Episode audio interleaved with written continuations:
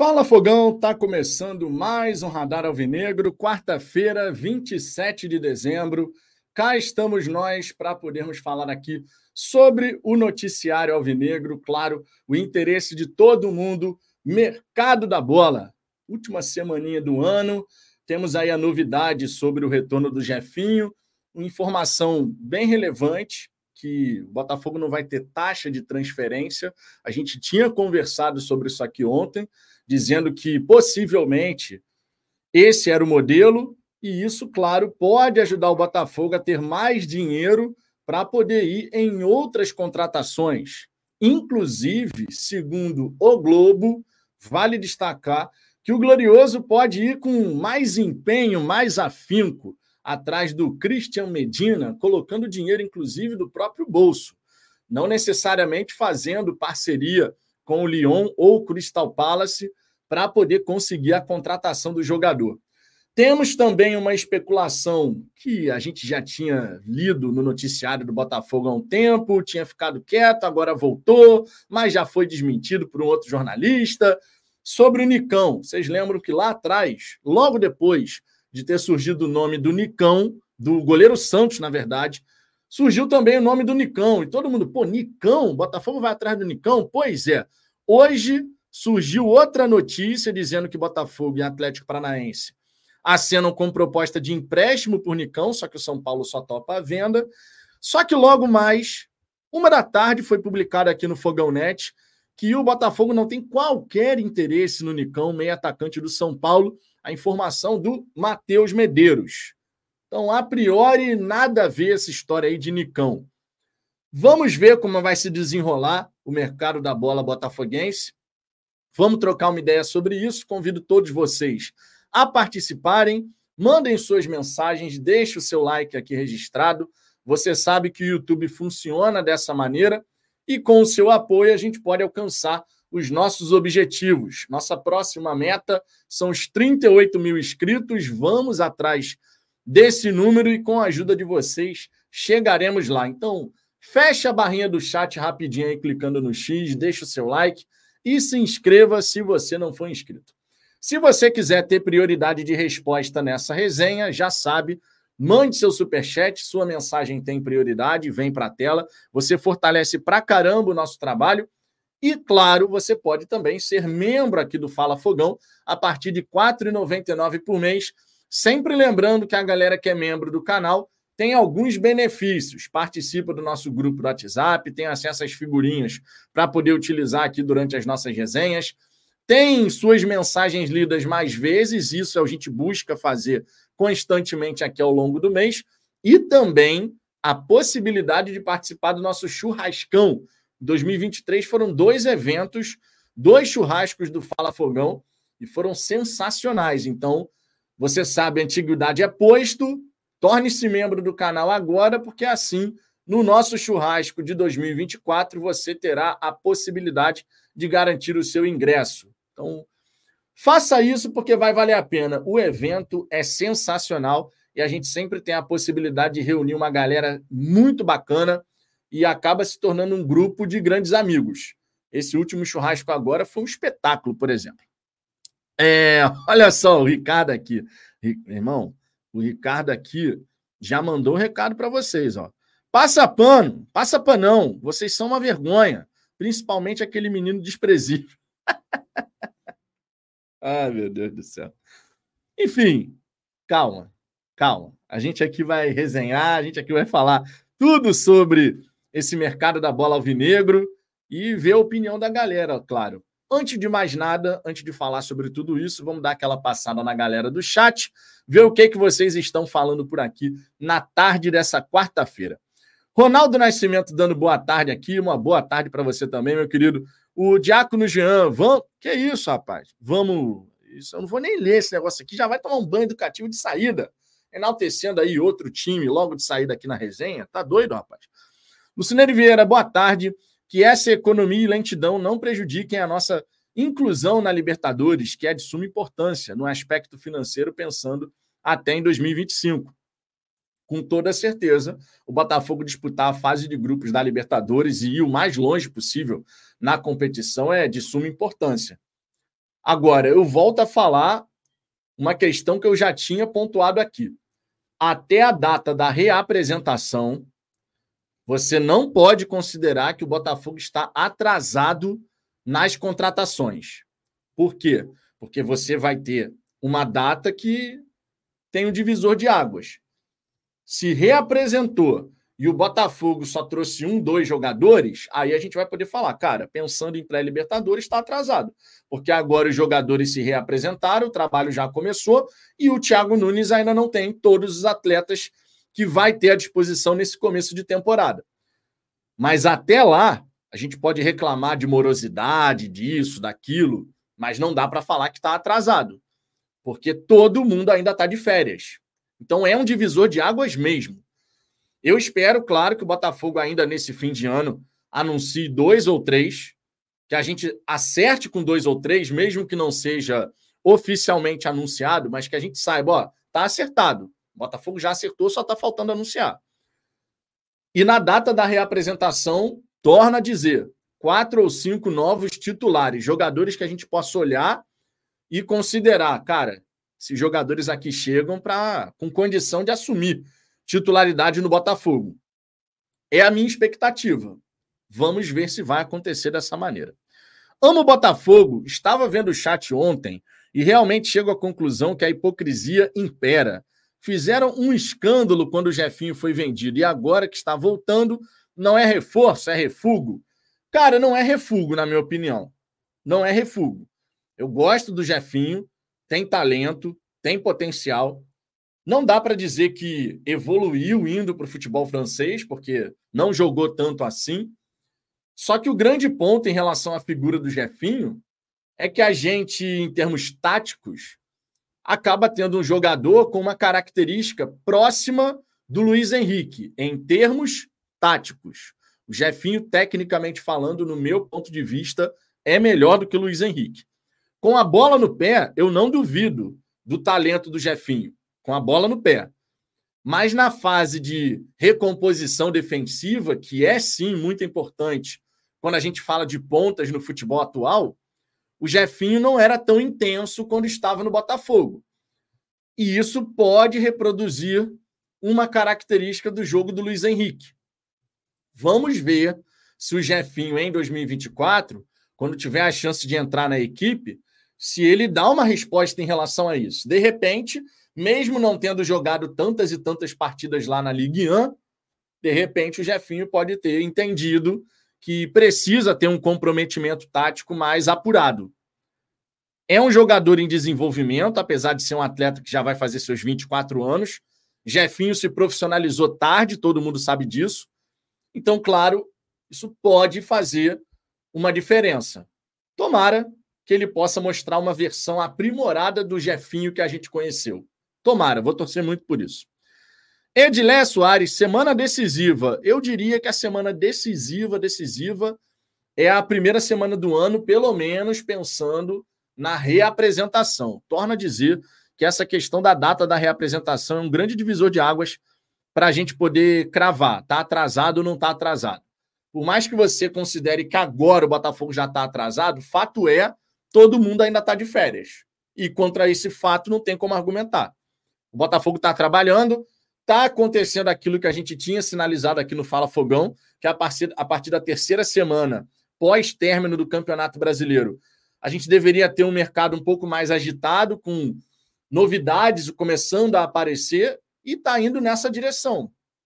Espero de verdade que até o dia 31 a gente veja o Botafogo agir no, no mercado para a gente poder reforçar o elenco, oxigenar esse elenco do Botafogo, sabe? Dar novos ares. Isso vai ser muito importante pensando nessa reapresentação, nesse começo de trabalho, porque a pressão para a temporada 2024, cara, a pressão vai ser gigantesca, isso aí não tem nem dúvida. Elias Azevedo, Vitor, traz novidades boas aí, prezado. Cara, temos algumas novidades. Eu considero que essa história, inclusive, deixa eu colocar aqui já na tela, ficar bonitinho, ó. Acho que eu vou usar esse padrão aqui ao longo da temporada. Olha só, destaque aqui sobre o que, que a gente vai falar nesse momento. Empréstimo de Jefinho será sem taxas de transferência. Eu considero isso daqui uma boa novidade, ô Elias. Não sei se é exatamente a novidade que você gostaria, mas eu considero essa uma boa novidade. Porque olha só, se você não precisa gastar para reforçar a sua ponta esquerda, sobra mais dinheiro para você poder ir em outros atletas. E a gente tem visto aí algumas movimentações do Botafogo no mercado, essas notícias que vão saindo, de atletas que você vai ter que colocar uma grana ali para poder efetuar a contratação.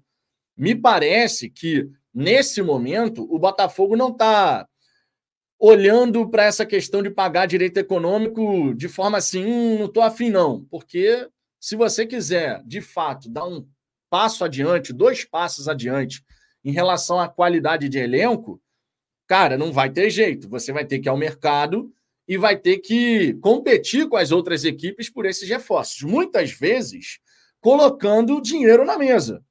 É o caso do Leonardo Godoy. Se o Botafogo quiser em cima dele, vai ter que buscar fazer uma proposta na casa dos 2 milhões de dólares. É o caso do Christian Medina. A gente sabe aí que foi feita uma proposta de 7 milhões de dólares, o que já tornaria o atleta de 21 anos do Boca Juniors a maior contratação da história do Botafogo. Surge, inclusive, a informação de que essa proposta pode ser aumentada, não chegando já de saída na multa rescisória do atleta, que, segundo o Olé, não é de 15 milhões de dólares, mas sim de 17. Enfim, muito dinheiro mas podemos ver essa proposta ser elevada. Então, essa história da gente não pagar taxa de transferência, apenas o salário do Jefinho, que certamente teve um aumento considerável quando ele foi lá para o futebol europeu, é um custo a mais, mas, cara, não ter a taxa de transferência é sensacional. A gente meio que resolve ali a nossa ponta esquerda. Certamente o Botafogo vai trazer o Jefinho para disputar com o Vitor Sá e você ainda teria a possibilidade de utilizar por ali um Carlos Alberto, um Diego Hernandes, que na, lá no Uruguai jogava por ali, inclusive. Diego Hernandes, que no Botafogo ele foi testado em ambas as pontas. E, na minha opinião, quando foi chamado à ação, apresentou um bom nível, embora taticamente também precise se fortalecer nessa questão de retorno defensivo, não tem jeito.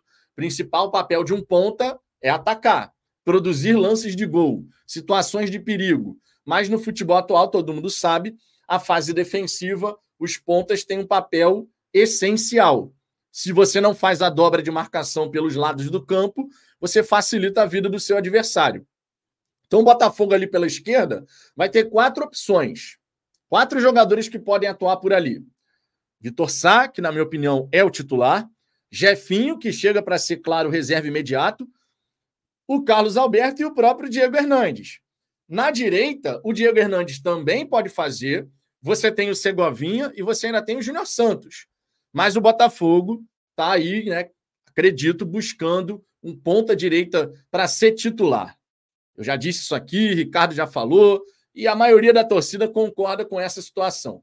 Na ponta direita, para resolver de uma vez por todas essa lacuna que a gente tem desde 2022, o Botafogo vai precisar contratar um cara que chegue com status de titular. O Júnior Santos foi bem nessa reta final, mas a gente sabe que é um jogador de oscilação. O próprio Campeonato Brasileiro do Júnior Santos nessa temporada e também o que já havia acontecido em 2022 apontam nessa direção. Ele costuma ter um bom momento, daqui a pouco entra numa má fase, volta a ter um bom momento e vai oscilando assim ao longo da temporada. Não é o cara para ser titularaço da ponta direita do Botafogo. Então, trazendo o Jefinho, que é um bom jogador, e trazendo um ponta direita para ser titular, a gente vai ficar com boas alternativas pelos lados do campo. Vamos ver quem é que pode chegar para ser o titular da ponta direita do Botafogo. Tomara que seja um bom nome e tomara que eleve a qualidade que a gente vai ter disponível, disponível naquele setor. Agora, essa informação do empréstimo sem taxas eu acho que é bem interessante. Não imaginava que o Jefinho pudesse retornar por agora, é, até por conta das informações que saíram, dando conta de que o Lyon, o Lyon ainda conta com ele, mas entende que como ele não está sendo utilizado é uma boa valorização. O Textor deve ter um papel nessa história, claro, porque Jefinho é um ativo e ativos precisam jogar, ativos precisam se desenvolver. Essa é a verdade. Se você não joga, você não valoriza. Pelo contrário, você pode desvalorizar. Mas eu torcia muito para que o Jefinho pudesse encaixar e dar muito certo lá no Lyon, porque isso para o Botafogo, pensando em atletas que possam ser vendidos ao mercado europeu, rendendo grana e fazendo a imagem do Botafogo, seria muito bom o Jefinho estar tá arrebentando lá no Lyon, porque quando você ganha essa imagem de um clube que revela talentos e que desenvolve talentos que conseguem se dar bem no futebol europeu, isso acaba sendo uma grande porta de entrada para que outras grandes vendas possam ocorrer. Quando você vê, por exemplo, o Vinícius Júnior indo muito bem no Real Madrid, o Paquetá indo muito bem, agora está no West Ham. Quase foi para o Manchester City, mas teve a história aí de mercado de apostas e tal, que ele teria meio que se envolvido, ou algum parente dele teria que se envolvido, isso não pode. Aí o Manchester City deu uma recuada, mas ele ia ser comandado pelo Guardiola. Quando você vê atletas que saem da base de um time e vão bem na Europa, cara, isso daí abre porta para muitos outros jogadores. Então, vamos ver, vamos ver. Eu fiquei satisfeito por ver essa, essa, esse movimento agora de um empréstimo sem custos. Isso reforça um setor onde tinha uma lacuna do Luiz Henrique, mas ao mesmo tempo possibilita que a gente possa direcionar grana para outras contratações. Vamos ver, vamos ver. Deixa eu dar uma passada aqui na galera do chat novamente. O Felipe Tavares, acabei de ver aqui. O grupo do Botafogo na Copinha é o grupo 5, sede em Franca. Na, na no sub-20 do Botafogo tem o Sapata. Eu, cara, eu tô muito curioso para ver como que esse garoto vai se comportar na Copa São Paulo. Muito curioso de verdade. Na última Copa São Paulo foi muito bem, demonstra ter muito potencial. Então vamos ver, cara. Vamos ver, vamos ver. Tô, tô realmente curioso para ver como é que vai ser o desempenho dele nessa competição. Guilherme Martins, fala Vitão, com a volta do Jefinho, requer uma boa disputa pela posição. Agora precisa de reforços pontuais para as demais posições, pois temos partidas decisivas logo no começo da temporada. Com toda certeza, Guilherme. Com toda certeza, a gente precisa ver o, o Botafogo se continuar se movimentando. Ponta esquerda se criou uma lacuna pela saída do Luiz Henrique. Mas você tem a zaga, a lateral, o gol, meio de campo, a posição do Eduardo. Tem que chegar alguém capaz de revezar com o Eduardo e até colocar de fato o Eduardo no banco. Alguém que tenha qualidade para poder ser titular e a gente ter uma boa peça de reposição. Enfim, precisamos ver o Botafogo seguir fazendo esse trabalho e certamente nos bastidores eles estão fazendo esse trabalho, com toda certeza. O Nicolai Marinho, Jefinho já ia bem no pasto, vai voar no tapetinho. Tá aí um, um, detalhe interessante. O Jefinho, quando jogou no Botafogo, ele realmente acabou atuando naquele gramado que era terrível do Newton Santos. Agora vai poder jogar no tapetinho. Tomara que tenha muito sucesso. Um ponto legal de você ter o Jefinho no elenco é que ele entrega uma qualidade em termos de drible que é diferente da do Vitor Sá. O Vitor Sá, ele tem um estilo de drible onde ele consegue, por exemplo, estar tá parado, dar aquela pedalada e dar o arranque, que é uma arma muito importante para a gente.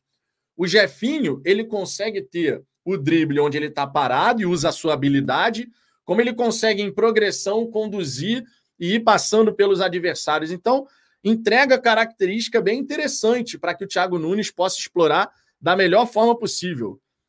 E embora não fosse o nome que eu estava esperando para a ponta esquerda do Botafogo, vendo a composição do negócio, onde o Botafogo só vai pagar o salário do atleta, eu vejo com bons olhos. Eu esperava outro tipo de reforço, tá? Não vou aqui falar o contrário. Mas dada a composição do negócio, sem a gente precisar pagar a taxa de transferência, me agrada ainda mais. Me agrada ainda mais. O Márcio Medeiros só contrata jogador nota 5. Não acho que o Jefinho é nota 5, cara. De verdade, não acho. Não acho que ele é um nota 10, não acho que ele é nota 5. Eu diria que o Jefinho ali, ponto de partida do Jefinho, 7 para cima. Quando o Jefinho fizer a sua melhor exibição, ele vai chegar numa nota 9. Aquela exibição onde você consegue aliar a técnica, fazendo gol, dando assistência. Ele tem capacidade para chegar nesse nível. Mas não vejo o jogador Jefinho ser um, um nota 5. Não vejo. Gabriel de Paulo, que estupidez dessa galera que acha que uma boa contratação tem que ser pagando altos valores. Mbappé, temporada que vem, vai ser agente livre.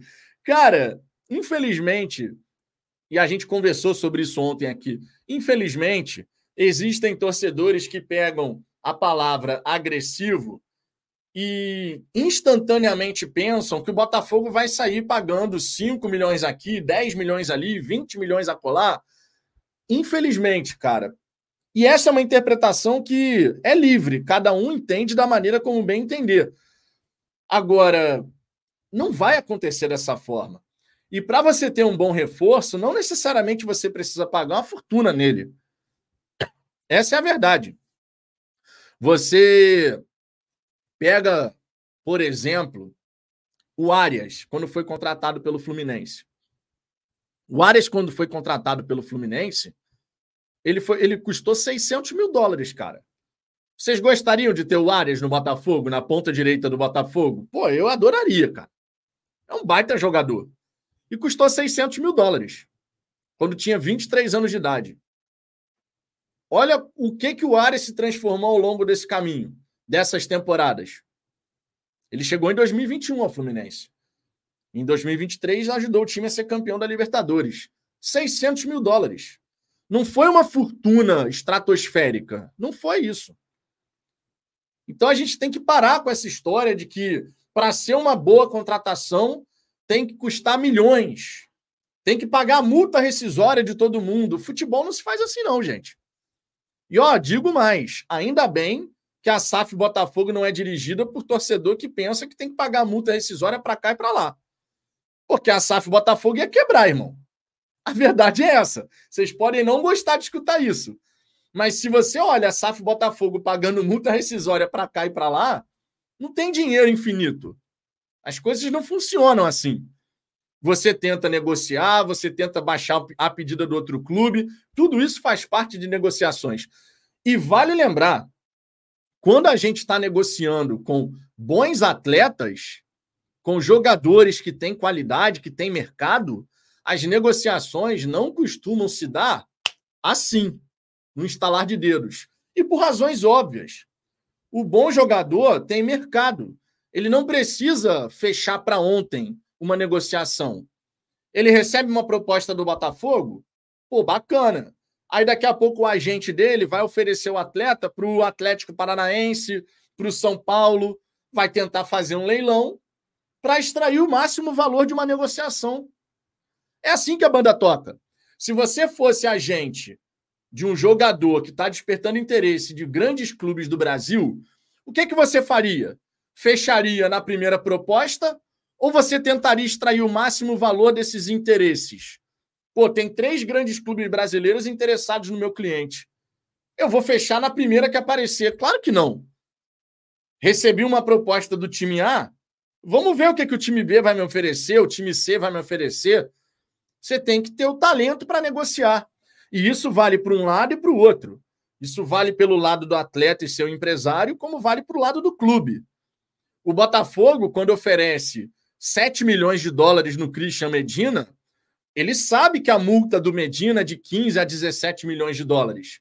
Mas não faz sentido você sair apresentando uma proposta nesse montante. Primeiro, porque hoje o Botafogo sozinho não consegue fazer essa graça de chegar a pagar 17 milhões de dólares assim a uma, porque quando você paga multa rescisória, você não parcela a multa rescisória, você paga a multa rescisória. O Botafogo não está nesse lugar. Então, quando eu vejo alguns torcedores nessa viagem de que tem que sair colocando dinheiro na mesa de todo mundo, como se não houvesse amanhã, calma, porque não é assim. Calma, porque não é assim. O Gabriel de Paulo, Vitão, tem um colega que, quando o Jefinho foi vendido, chamou o time de satélite. Hoje, perguntei o que ele achava ele disse que o Textor é esperto e usou o moleque e o Lyon para injetar um dinheiro no Botafogo. Cara, na época, na época, a nossa revolta inicial em relação à transferência do, do Jefinho, e isso está registrado aqui no canal, foi muito atrelada à forma como o Botafogo comunicou o negócio.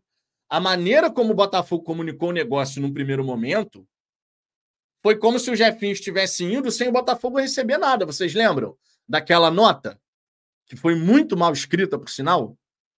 O Botafogo comunicou a negociação dando a entender que o Jefinho ia, mas não falou nada de valores. E isso gerou uma revolta geral. Porque, sim, naquela nota, a primeira escrita pelo Botafogo, sem valores, sem nada, aquilo ali era a descrição de um time satélite. Por isso gerou uma revolta gigantesca. Se de repente o Botafogo tivesse comunicado de saída que a negociação seria na casa dos 10 milhões de euros, que o Botafogo ficaria com 60% desse valor, porque era o que a gente tinha de percentual, e que caso o Jefinho alcançasse um certo rendimento lá na, na França, o Botafogo receberia mais tanto. Se isso tivesse sido comunicado de saída, a gente poderia ficar chateado ainda assim com a saída do atleta, entendendo que seria interessante ele permanecer por mais uma temporada aqui no Brasil para poder se desenvolver. Porém, a revolta que se deu da maneira como aconteceu não teria existido. A verdade é essa todo esse papo de satélite foi meio que fundamentado na nota do Botafogo, na primeira. Na segunda, esclareceu tudo. Na segunda, as pessoas começaram a olhar com outros olhos. Eu lembro até hoje disso. Eu, por exemplo, não gostei da saída do Jefinho. Entendo o motivo para a venda. Mas eu não gostei porque achei que ele poderia nos ajudar em 2023. Beleza, foi para a França mas a minha revolta inicial não teria acontecido com uma nota explicando detalhadamente os valores da transação. Não teria. Então o Botafogo comunicou muito mal essa história do Jefinho, muito mal mesmo. Isso não dá para negar. Agora, uma outra questão que vale destacar aqui nessa resenha, aproveitando, é essa informação sobre o Christian Medina. Informação do O Globo de que o Botafogo pode aumentar a oferta por Christian Medina mesmo sem a ajuda, mesmo sem a ajuda do Lyon ou do Crystal Palace. Essa é uma informação bem importante. A primeira proposta do Botafogo, de 7 milhões de dólares, foi recusada pelo Boca Juniors. Mas a diretoria alvinegra pode fazer uma nova oferta com valores maiores, mesmo sem a ajuda de outros clubes da Eagle Football. Informação do O Globo. De acordo com a reportagem, circula nos bastidores alvinegros essa possibilidade, mesmo que a nova oferta não chegue perto da multa rescisória. Lembrando, a multa rescisória ela varia de 15 a 17 milhões de dólares. Por que, que eu estou dizendo que varia? Pelo simples fato de que a gente tem uma informação que está circulando aqui no Brasil e tem o Olé da Argentina, que trouxe um valor diferente. O Olé disse que a multa dele não seria de 15, mas sim de 17. Então existe essa dúvida. Por isso que eu estou falando de 15 a 17.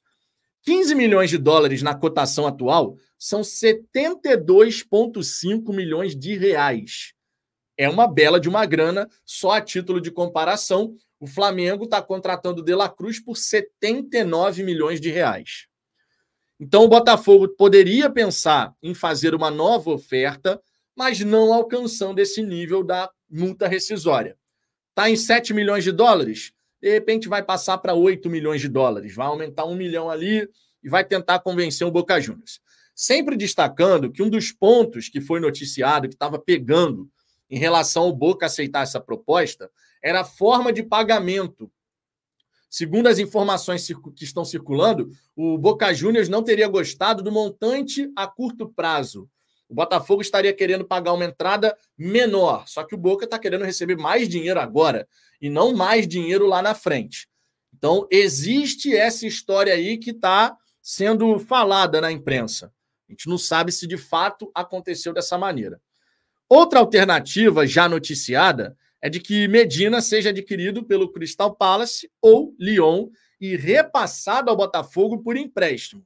Nesse caso aqui, se acontecer dessa maneira, se o Lyon ou o Crystal Palace contratarem o Christian Medina, o Botafogo certamente teria uma taxa de vitrine. Tá? Se ele, por exemplo, se destaca no Botafogo e nem chega depois a jogar no Crystal Palace. Vem uma, uma outra equipe da vida e quer contratar o atleta, o Botafogo poderia ganhar uma percentual desse montante aí depois por conta de taxa de vitrine.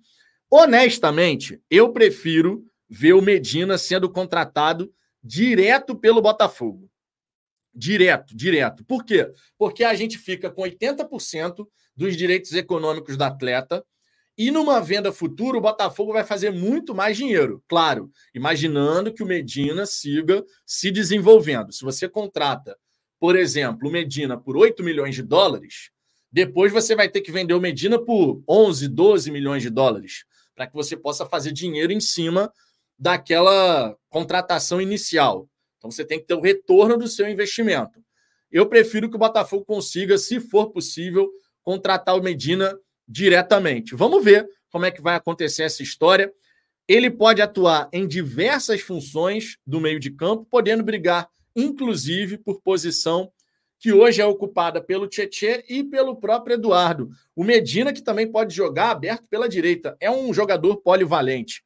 Então ele tem diversas possibilidades de utilização no, no Botafogo. Eu gostaria muito de ver essa contratação, de verdade.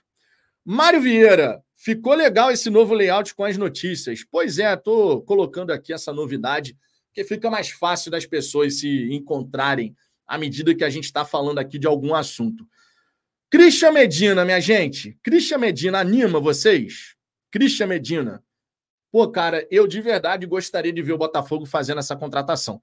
Não pelo valor da multa, mas se chegar aí na casa dos 8 milhões de dólares, vamos botar quase 40 milhões de reais investidos nesse atleta, que é jovem, tem potencial de desenvolvimento, mas já tem uma certa experiência jogando numa grande equipe aqui do continente, finalista da Libertadores, inclusive, me agradaria demais, de verdade, me agradaria demais. Vamos dar uma olhadinha aqui no currículo do Christian Medina, já que a gente está falando sobre jogadores podendo chegar no Botafogo com um perfil vencedor, vamos ver o que, que o Medina, com 21 anos de idade, já conquistou com a equipe do Boca Juniors e se conquistou alguma coisa até então. Ele foi vice-campeão da Libertadores com, com o Boca. É, jogo, tá jogando na, no Boca desde a temporada 2021.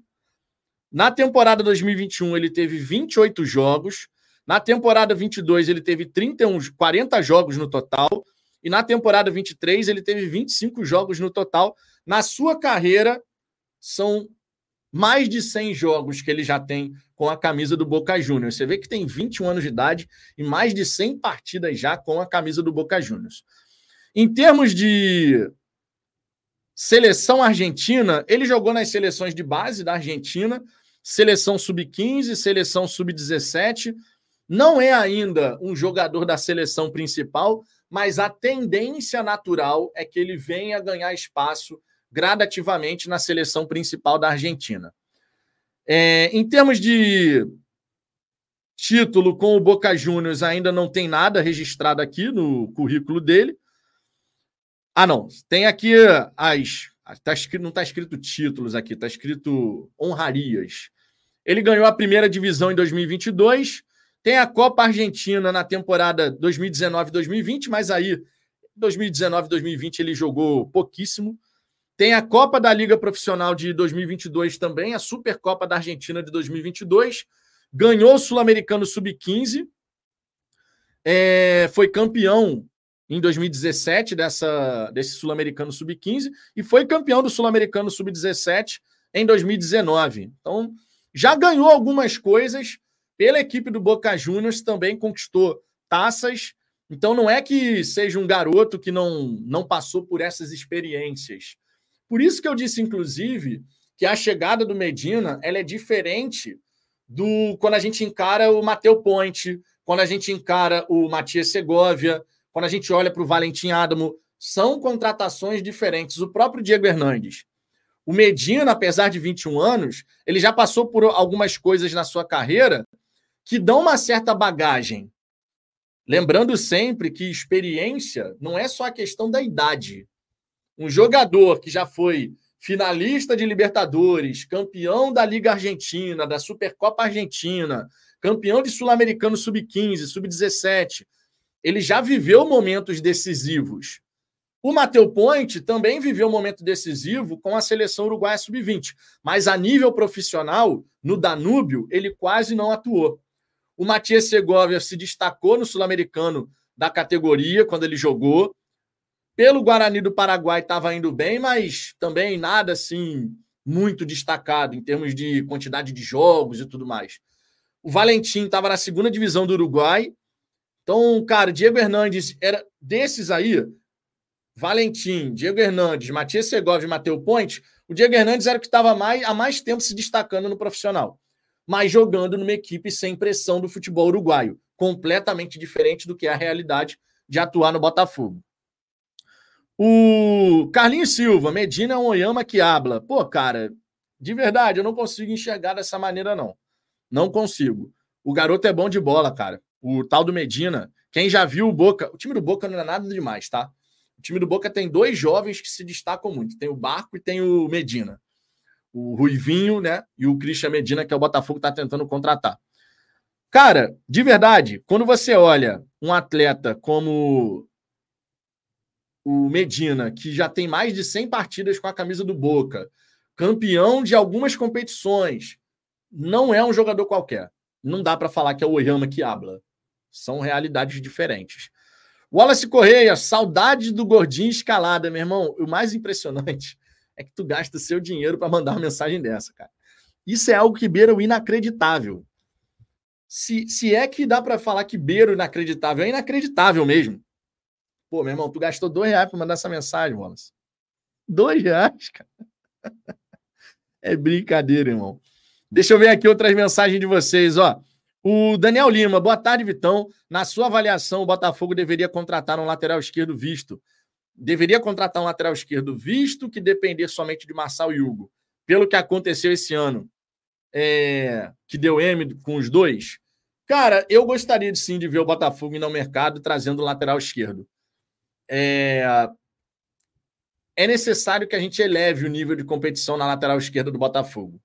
A gente fala muito sobre o lado direito da nossa defesa, mas o lado esquerdo está precisando de uma atenção especial. O Jefinho está chegando para revezar com o Vitor Sá, mas a nossa, a nossa lateral esquerda está precisando de um olhar especial. O Botafogo tem olhado bastante para a lateral direita, por razões óbvias. Se você tiver que priorizar entre lateral direita e lateral esquerda, é natural que você olhe primeiro para a lateral direita, porque na lateral direita a gente tem o Rafael, que vai voltar de lesão, e o Mateu Point. Mas não dá para dizer que dá para contar com os dois ali é uma incógnita, tem um grande ponto de interrogação na nossa lateral direita. Então é natural que o Botafogo olhe primeiro para esse lado direito. Mas o lado esquerdo, cara, o lado esquerdo a gente precisa dar uma oxigenada ali também, tá? O lado esquerdo a gente precisa dar uma oxigenada ali também. Rony Araújo, Diego Hernandes não é cabaço, 23 anos, idade do Jefinho. E o Diego Hernandes já atuou em partidas do profissional é, é o mais experiente, vamos botar assim, desses atletas jovens que o Botafogo contratou na segunda janela. É o mais experiente. Não só na segunda janela, porque o Segovinha chegou na primeira, mas é o mais experiente deles. Agora, não se compara o nível de experiência do Diego Hernandes lá no futebol uruguaio com o que o Christian Medina teve no Boca Juniors. Porque pô, meu irmão, o Christian Medina foi campeão com o Boca de algumas competições, finalista de Libertadores, passou por toda aquela tensão da disputa por pênaltis para poder que fazer o Boca chegar na grande decisão. Então, assim, é uma experiência diferente, não dá para falar que, que é a mesma coisa. Mário Vieira, ele tem menos idade e mais experiência que determinados atletas. Se ele jogar na função do Eduardo, tá bom. O problema é saber o quanto do orçamento será comprometido numa eventual contratação. Cara, essa é uma questão bem interessante, ô Mário, bem interessante de verdade. Porque assim, quando a gente para para pensar na, no orçamento que o Botafogo tem para fazer as suas movimentações e no número de posições que a gente precisa reforçar o elenco, essa é uma questão que ganha extrema relevância. Beleza, vai contratar o Medina. Todo mundo sabe que não é a uma, você não vai pagar de uma vez só a contratação do Medina, você vai parcelar. E as contratações, as negociações, elas acontecem assim mesmo. Mas quanto que isso vai impactar para que a gente possa reforçar outros setores? Me parece que o Botafogo está disposto a colocar dinheiro em outras posições também. E aí, quando eu falo colocar dinheiro, claro, eu estou me referindo a pagar direito econômico. Me parece que o Botafogo está nessa disposição. Não está buscando apenas jogador é, com empréstimo com opção de compra. Não. Me parece que está nessa disposição. Agora, quanto tem para gastar? Pô, cara, eu adoraria ter essa informação para vocês. Adoraria. Seria fantástico a gente saber quanto que tem para gastar. Mas eu não tenho esse, esse dado, essa informação, então a gente só fica conjecturando mesmo qual percentual essa contratação vai impactar nesse orçamento geral. Diogo Simas, Vitão, estou com a impressão de que o time será mais competitivo em 24, mas por enquanto é impressão. A, a, impressão é que a gente de fato pode avançar uma ou duas casas em relação a isso. Isso pensando nos nomes que estão surgindo no radar. Agora a gente tem que ver de fato quais nomes serão contratados. Porque uma coisa é você ter jogadores de uma prateleira um pouco mais acima nessa busca, mas você precisa fechar negócio. O que vale, no fim das contas, é negócio fechado. O Carlinhos Silva, notícia do Medina. O que, que tem o notícia do Medina? Deixa eu ver aqui. Aqui, ó. Temos um breaking news, ó. Essa informação aqui de mais cedo está se confirmando. Vamos de breaking news, irmão. Breaking news.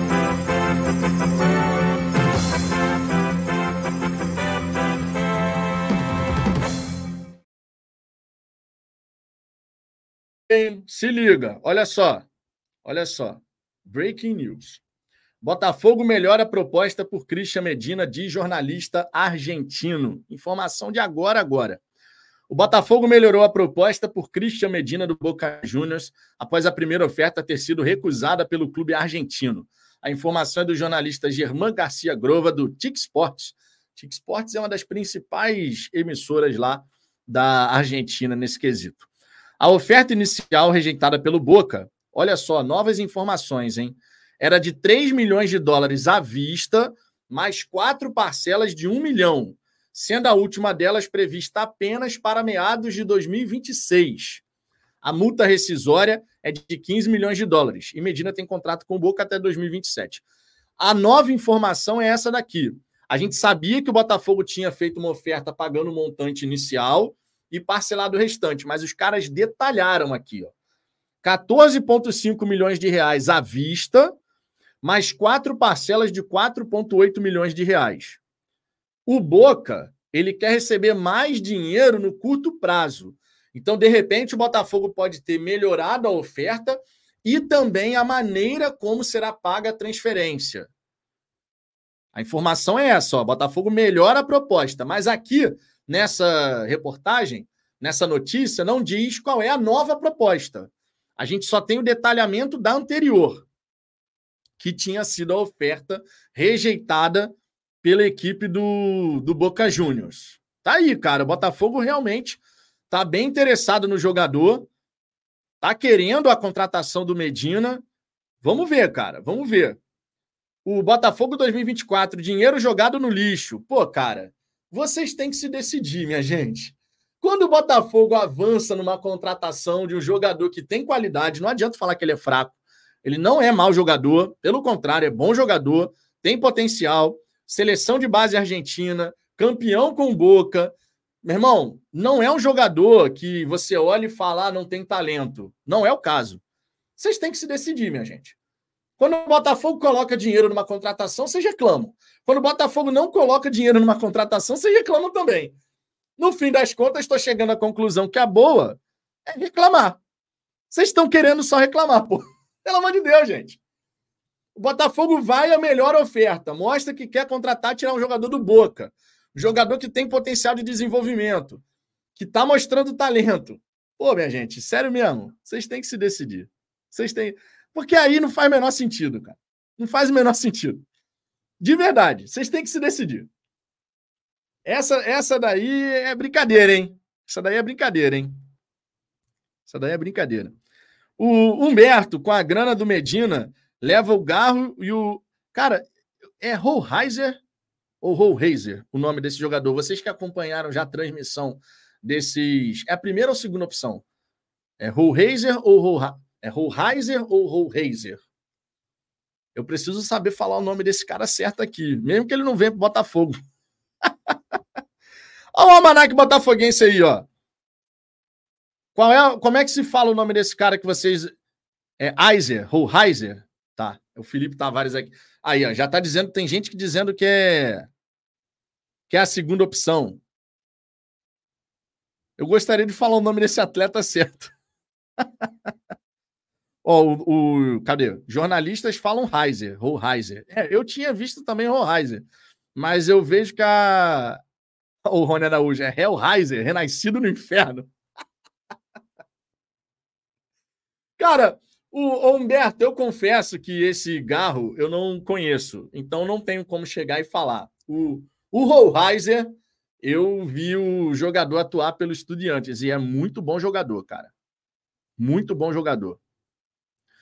É, o Vitor Fernandes, eu acho que fala Rollheiser. Como é que é? Mas prefiro Rottweiler. Caralho, é foda. Gabriel de Paulo, Vitão, você acha que o Danilo está sendo pensado como zagueiro? Com essa negociação com o Gregor envolvendo o Cuesta, vai abrir um buraco maior na zaga e encher uma posição que já tem PK e Marlon. Cara, o Danilo, quando foi utilizado como zagueiro, eu gostei pra caramba. Vocês gostaram da atuação do Danilo Barbosa como zagueiro? Vou falar para vocês que o Danilo Barbosa, se conseguir se adaptar, e se for do, do desejo dele também, não dá para você forçar um jogador a atuar numa posição que ele não, não quer ou que não gosta. Mas o Danilo Barbosa, quando atuou como zagueiro, me agradou pra caramba, cara. Inclusive, o Botafogo estava muito bem com o Danilo lá na defesa, e quando o Danilo saiu da defesa, meio que deu uma desandada. Então, assim, o Danilo me, me surpreendeu jogando ali, cara. Gostei pra caramba. Se ele quiser. E ó, vou falar. O Danilo, a gente sabe que tem uma questão física muito forte para ele. Jogando como zagueiro, a exigência física ela é menor do que jogando como meio-campo. Será que o Danilo poderia ser adaptado ali na zaga e de fato se tornar um zagueiro no Botafogo? Essa é uma questão interessante, hein? Essa é uma questão interessante, de verdade. De verdade mesmo. Eu gostaria de ver sendo testado isso. Se o Danilo quiser jogar na, na função, acho que seria bem legal, cara. Agora, isso não muda o fato de que, eu concordo aqui com o Felipe Alves, a gente precisa contratar zagueiro. Isso de fato precisa acontecer. Mesmo que você desloque o Danilo para a zaga, mas você precisa reforçar a nossa zaga. É, a gente, por hora, tem Bastos, Sampaio o Cuesta, que pode estar de saída de repente, o Souza, que na minha opinião tem que ser emprestado, não faz nem sentido o Souza permanecer no elenco do Botafogo para a próxima temporada.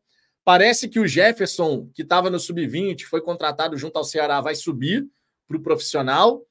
Então vai ter mais uma alternativa. Mas a zaga do Botafogo hoje. A zaga do Botafogo hoje, especialmente com a saída do Adrielson, olhando as alternativas que a gente tem para formar a dupla de zaga titular, é um ponto que a gente precisa dar uma evoluída ali. É um ponto que a gente precisa dar uma evoluída ali. Deixa eu tirar o destaque aqui do Christian Medina. Vou buscar fazer assim nas nossas resenhas, tá? Uma novidade aqui de ter as informações que já saíram, colocar esse destaquezinho visual aqui para ficar bacana. E dessa forma a galera que chega no meio do caminho sabe os assuntos que estão sendo tratados aqui durante a resenha, tá? Por hora, tivemos essas duas. Recapitulando, empréstimo de Jefinho será sem taxas de transferência e também o Botafogo, que pode aumentar a oferta por Cristian Medina. Segundo jornalista lá da TIC Sports, o Botafogo já fez nova oferta, só não sabemos ainda os valores. Mas saiu agora essa informação, então só para vocês ficarem aí bem atualizados sobre o noticiário alvinegro. Olha só, destaco aqui uma outra questão muito importante. Temos conteúdo novo no blog do Azambuja. O homem estava um período afastado ali da escrita no blog da Zambuja, mas temos novidade aqui no blog da Zambuja. Vou dar aquela moral, claro. Aqui, ó. Com que roupa o Botafogo vai entrar no ano novo? Não lerei o texto aqui, porque vale o acesso lá na coluna do Azambuja, certo? Vai lá no blog do Azambuja para dar essa moral, mas tem novo artigo, vocês sabem que o Ricardo manda bem na escrita, certo? Então, dá essa moral lá para o Ricardo, confere lá no Fogão Net a visão do Ricardo sobre com que roupa o Botafogo vai entrar no ano novo. Todos nós esperamos que seja com traje de gala, com novidades sendo anunciadas, que isso certamente vai ser bom para caramba, para poder recuperar um pouco da confiança da torcida. E o Ricardo Fernandes fazendo já aquela homenagem ao nosso glorioso Azambuja, dizendo que é o Azambuja Panão.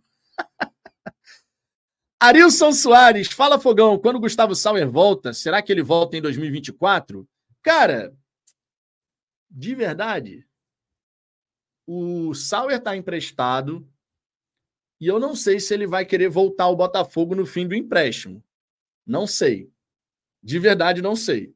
Porque ele não tinha espaço no Botafogo. Quando começou a ganhar um pouco mais de espaço com o Bruno Lage, ele quis sair. A verdade é essa. O Sauer jogou aquela partida contra o Curitiba, que a gente goleou por 4 a 1 e ele foi o grande nome daquele jogo, inclusive. O Bruno Lage estava começando a utilizar mais o Sauer, querendo ter ele ali como titular da ponta direita. Aí o Sauer foi, ó, meteu o pé. Meteu o pé. Deixa eu ver aqui outras mensagens. O Daniel Lima, boa tarde, Vitão.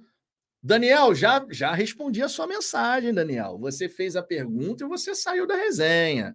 Essa pergunta aí que tu fez agora sobre a lateral esquerda, eu já respondi lá atrás certo? Felipe Tavares, a Zambu já poderia fazer um blog de moda, manja muito, aquele suéter natalino do Mickey é sucesso. o suéter da portuguesa. Eu estava acompanhando um pouquinho da resenha. Tava com... Depois, inclusive, coloquei no começo da, da resenha para ir escutando na velocidade 2x para acompanhar como que foi. Foi bacana pra caramba. Deixa eu ver aqui outras mensagens. O Lucas de Carvalho, até porque o clube nos últimos anos é multicampeão, tem nada para reclamar, né? Cara, reclamar é do jogo. Agora, tem, tem horas que não faz muito sentido, porque reclama que o Botafogo não coloca dinheiro para contratar um jogador. Aí, quando o Botafogo coloca o dinheiro para contratar o jogador, reclama também. Pô, aí a gente chega à conclusão que o objetivo, então, é reclamar. Ah, o Botafogo não faz oferta por ninguém. Aí agora fez. Pô, mas com esse dinheiro também poderia contratar, contratar outro jogador. Nunca tá bom, então.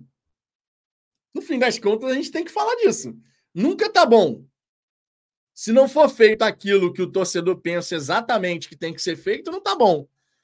Cara, então tem muito torcedor que vai passar raiva direto, porque várias vezes vai acontecer isso.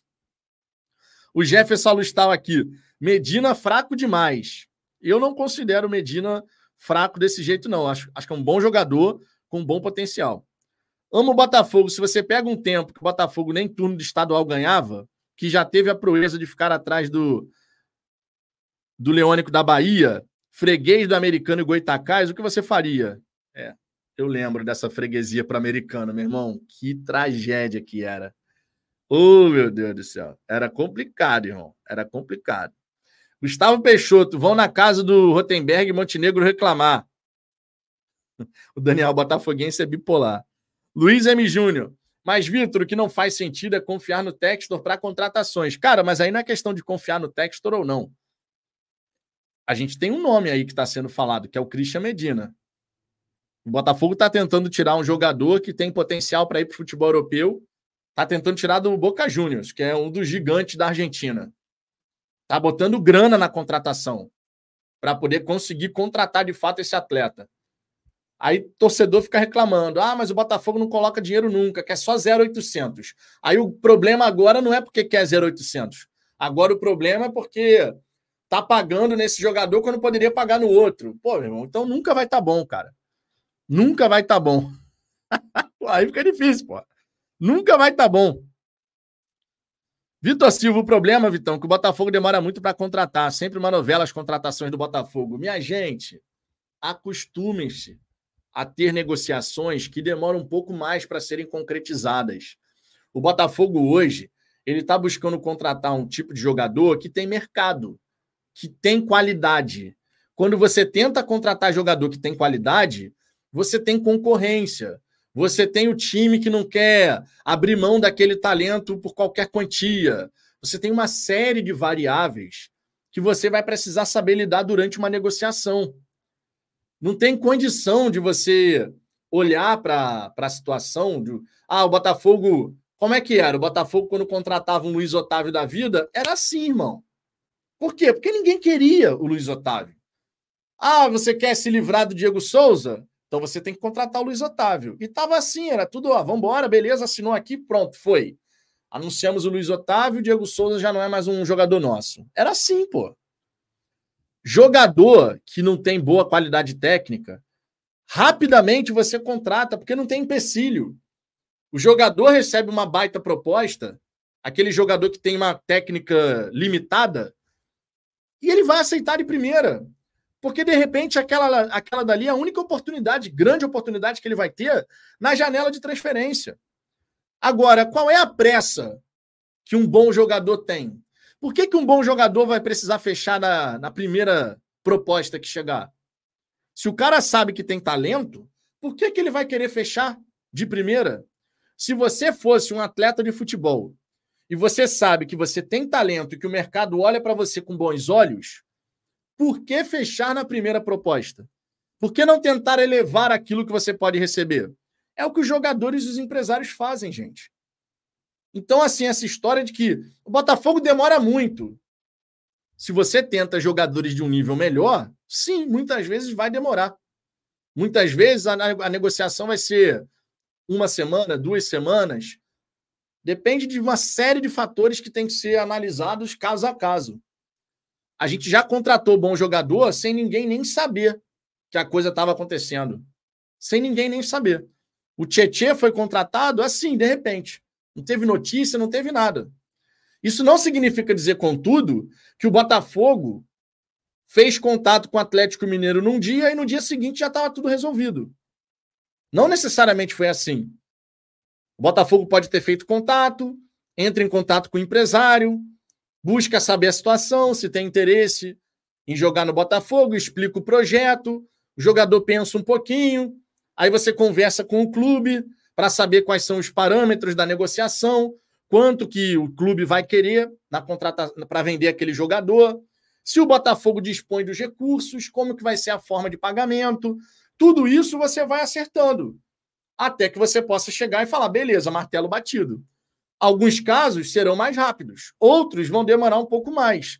E é assim que acontece mesmo, cara. É assim que acontece mesmo. Tem que saber controlar os ânimos aí. Porque as contratações vão acontecendo agora. Se você espera que todas as negociações sejam assim, aí você vai passar raiva. Isso já sabe, né? Rafael Ramos, ok, mas o De La Cruz não teve novela. Não teve novela? O Flamengo está tentando contratar o De La Cruz desde o ano passado. Desde o ano passado, o nome do De La Cruz era falado no Flamengo. Desde o ano passado, o nome do De La Cruz já era falado no Flamengo. Sabe por que, que não teve grande novela agora? Porque pagou a multa, cara. Pagou a multa. Você espera que o Botafogo vai ficar pagando multa aqui e ali? É isso que você espera que vai acontecer? Vai passar raiva, irmão. Vai passar raiva. Porque o Botafogo não vai fazer isso. O Botafogo não vai, não vai fazer isso. Não vai sair colocando dinheiro aqui e ali assim, a torta e a direito. Dane-se qual é o valor da multa. Paga a multa. Primeiro, porque você não constrói relacionamentos bons com as outras equipes assim. Imagina se o Botafogo tivesse, assim, sei lá, 500 milhões para investir na contratação de reforços. Imagina, só um caso totalmente hipotético. Aí o Botafogo chega no São Paulo, fala, qual é a multa desse jogador, Rodrigo Nestor? Qual é a multa dele? Ah, a multa dele para times brasileiros é de 80 milhões de reais. Então dane-se. não vou conversar com o São Paulo nada. Toma aqui, 80 milhões de reais. Qual é a multa do, sei lá, vamos botar aqui um Dudu no Palmeiras. Ah, a multa do Dudu no Palmeiras é de 90 milhões de reais. Então, dane-se, toma aqui. O Botafogo, ele ia criar. Primeiro que você inflacionaria o mercado de um jeito surreal. E o Botafogo, ele ia criar animosidade com todas as equipes. Porque você está simplesmente atropelando todos os times para você conseguir o que você quer. Relacionamentos, bons relacionamentos são necessários. Então, quando você vai no extremo de pagar uma multa, é porque, tipo assim, meu irmão, já tentei todas as vias, o, o time não quer negociar, o jogador quer sair. Você tem o jogador que já demonstrou interesse em vir, mas o clube não quer liberar, e aí você vai para essa alternativa. No caso do De La Cruz, o nome do jogador foi falado em tantos e tantos clubes, inclusive o Flamengo. Só que o River Plate não queria abrir mão. O River Plate não queria simplesmente chegar e vender para aqui para um time que é concorrente na Libertadores. A solução última possível foi você pagar a multa. Foi você pagar a multa, cara. Então, assim, de verdade, fazer comparação do momento do Botafogo com o momento do Flamengo é completamente equivocado. Completamente equivocado. O Flamengo fatura mais de um bilhão por ano. O Botafogo não está nem próximo disso, mas muito distante, inclusive. Melhorou? Melhorou. Mas a gente tem um longo caminho ainda, cara, para poder ver o Botafogo de fato financeiramente robusto. De você olhar e falar, pô, meu irmão, hoje o Botafogo fatura aí toda a temporada de 400 a 500 milhões de reais. O Botafogo, na melhor temporada de todas, não estou falando agora 2023 nessa área extracampo, mas na melhor temporada de todas do Botafogo, 2017, a gente faturou 248 milhões, cara. Essa temporada 2023, a expectativa é que o Botafogo tenha faturado bem mais. Mais de 300, 350 milhões, na minha opinião. Mas a gente só vai ter certeza disso em abril. Só que ainda assim, muito longe do que o Flamengo hoje consegue faturar. Muito longe. E é o que o Ricardo está colocando aqui, ó. Mantra para alguns aqui. O bilionário é o Textor, não o Botafogo. Exatamente. O Textor é bilionário, o Botafogo não. E o Textor, ele tem que cumprir aquilo que está no contrato. O contrato não diz que o Textor tem que colocar um caminhão de dinheiro no Botafogo para contratações. Nada disso escrito. Ele tem que fazer o aporte dos 100 milhões essa temporada, 2025 e 50 milhões. Beleza. É isso que ele tem que colocar. Mais do que isso, aí é da cabeça dele. Se ele quiser colocar mais, se ele chegar e falar, dane-se, é para eu colocar 100 milhões de aporte nessa temporada, eu vou colocar 250, dane-se. É uma questão dele. Mas por contrato, ele tem ali escrito o que, que ele tem que fazer. E o Botafogo Associação tem que exigir que seja feito o que está escrito. Não pode exigir que seja feito mais do que foi combinado e acordado. E o Ricardo está correto aqui. Quem é bilionário é o Textor, não é o Botafogo. Então não adianta ficar nessa expectativa. Pô, não, porque o Flamengo pagou a multa. Então o Botafogo vai pagar a multa também. Tem que pagar a multa também. Doideira, cara. Doideira. Doideira. Mário Vieira, todo dia tem cobrança em todos os bons canais que acompanham. O Fabi, Fabiano Bandeira é sensacional. O El que voltou com o panorama botafoguense. O canal tinha dado parado um tempo, aí agora o Wellington Arruda está direto lá fazendo os conteúdos dele. Fogão Net, mas o torcedor não sabe o que é cobrança. Cara, muitas vezes confunde cobrança com reclamação. Reclamar é uma coisa, cobrar é outra. Qual é a minha cobrança e a do Ricardo para a reapresentação do Botafogo? Que na data da reapresentação tenhamos quatro ou cinco novos titulares se juntando aos demais jogadores. Esse é um número razoável para começo de conversa. Não que a gente só precise dessas contratações. Eu, por exemplo, acredito que o Botafogo precisaria contratar uns seis ou sete jogadores para repor as saídas, ter novos titulares, mas também boas alternativas no elenco. É o que eu visualizo. A minha cobrança é nesse sentido. Mas a minha cobrança também tem paciência em termos de data. Já disse, o divisor de águas é a data de reapresentação. Hoje, 27 de dezembro, eu, Vitor, não considero que o Botafogo está atrasado em nada. Por que, que não está atrasado? Porque o Botafogo está trabalhando, assim como todos os demais clubes, no período de férias dos atletas. Ah, mas o Palmeiras já anunciou dois jogadores. Daqui a pouco o Botafogo vai anunciar os deles, os dele. Vai anunciar dois, três, dois esse ano pelo menos, mais dois na primeira semana de 2024. Não sei, pode ser. Até a data da reapresentação, eu não vejo atraso. Eu vou ver atraso no planejamento, caso a gente se reapresente e você olha ali, tem uma ou duas novidades só. Porque aí vai ser pouco perto daquilo que a gente tem de necessidade. Se a diretoria vai anunciar jogador hoje, amanhã, dia 30, 31, primeiro, 2, 3, 4, 5, 6, para mim, tanto faz. Porque tem conversas que estão acontecendo. E isso é um fato. Isso não é achismo nem nada. Isso é um fato. Tem conversas acontecendo, tem propostas sendo realizadas, negociações acontecendo. Tem um monte de coisa rolando nos bastidores. Então, por hora, não tem atraso algum. Por hora, não tem atraso algum vai ter atraso se voltar e não tiver os jogadores lá que a gente precisa.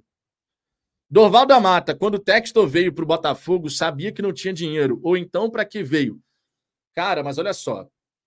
Dorval, você pode ter criado uma expectativa de que a SAF Botafogo faria com que o Botafogo agora fosse multimilionário e teria dinheiro para contratar todo mundo. Você, de repente, pode ter criado essa expectativa. E não seria o único, não, tá? muito torcedor do Botafogo alimentou a mesma expectativa. Muito torcedor mesmo. Antes de ter texto ou qualquer coisa. A galera pensava no futuro do Botafogo enquanto SAF e automaticamente podia projetar que seria um Botafogo capaz de contratar jogador pagando milhões aqui, milhões ali e tal. Teve muito torcedor que pensou que seria assim que a banda tocaria. Mas na vida real, é de uma outra forma.